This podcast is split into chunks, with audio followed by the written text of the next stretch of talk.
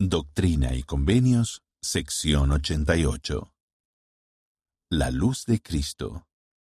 Por el doctor J. Ward Moody, profesor de astronomía jubilado, Universidad Brigham Young. Esta es la luz de Cristo, como también Él está en el sol, y es la luz del sol, y el poder por el cual fue hecho. Doctrina y Convenios, sección 88, versículo 7. En Doctrina y Convenios, sección 88, versículos 7 a 10, se habla de cómo la verdad brilla y es la luz de Cristo. Se dice que Él es o está en la luz del sol, de la luna y de las estrellas, y que es el poder por el cual estos y la tierra fueron hechos. La luz es uno de los entes más profundos y esenciales de la naturaleza. Lleva energía, calor e información a todo el gélido vacío del espacio de una manera que la ciencia aún trata de comprender. Solo conocemos dos cosas que posiblemente podría ser.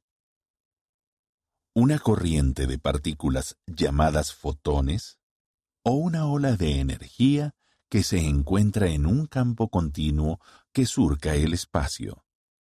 A pesar de los considerables esfuerzos que se han hecho a lo largo de cientos de años, aún no podemos afirmar cuál de las dos es, ya que parece ser ambas cosas a la vez. Por supuesto, nuestra falta de entendimiento no nos impide beneficiarnos de la luz. La luz del sol calienta la tierra y le da energía, lo cual hace posible la vida. Podemos vivir nuestra vida diaria gracias a que podemos ver y solamente podemos ver porque la luz fluye en la inmensidad del espacio a partir de todas las cosas que resplandecen o que la reflejan. La luz nos permite saber y aprender cuando nos toca los ojos. Gracias a ella podemos actuar, progresar y crecer. Si se quitara la luz, todo sería una gélida desolación poco edificante. En un lugar carente de luz, las personas solamente pueden tropezar en la oscuridad.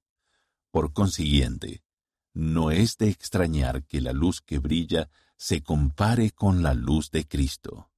La verdad, junto con la caridad, la paz, la rectitud y toda clase de bienes fluyen del Salvador hacia nosotros, al igual que la luz física nos da entendimiento de las cosas físicas al tocarnos los ojos, la luz de Cristo nos da entendimiento de las cosas espirituales al tocarnos el corazón. Debido a que el universo está lleno de la luz de Cristo, podemos aprender, progresar y crecer espiritualmente. Si se quitara la luz de Cristo, todo sería una desolación sin sentido en la que no habría edificación. Las personas que carecen de esta luz tropiezan en la helada oscuridad del error sin tener ninguna guía.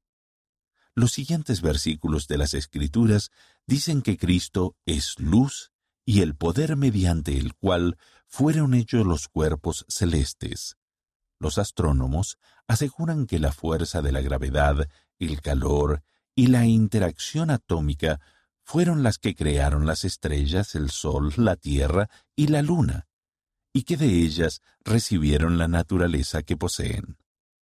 Esto es verdad, pero parafraseando a Richard Feynman, ganador del Premio Nobel, nosotros los científicos describimos la manera en que esas fuerzas creativas trabajan sin saber realmente por qué son lo que son. Preguntar por qué es preguntar cuál es el verdadero propósito de las fuerzas. Estos pasajes de las Escrituras nos indican que Cristo, y con Él, la obra y la gloria de Dios de llevar a cabo la inmortalidad y la vida eterna del hombre, se encuentra en el propósito y en la razón mismos de que haya un universo físico en primer lugar. La luz física sirve como símbolo de la luz espiritual de Cristo. En Doctrina y Convenios, sección 88, versículo 11, aprendemos que podría haber una conexión mayor que una simple metáfora. El pasaje dice, Y la luz que brilla, os alumbra, viene por medio de aquel que ilumina vuestros ojos y es la misma luz que vivifica vuestro entendimiento. Esto parece sugerir que la luz física y la luz espiritual son manifestaciones distintas de una misma cosa. Para la ciencia tal vez sea difícil comprender la esencia de la luz debido a que la investigación científica por sí sola no ofrece un panorama completo.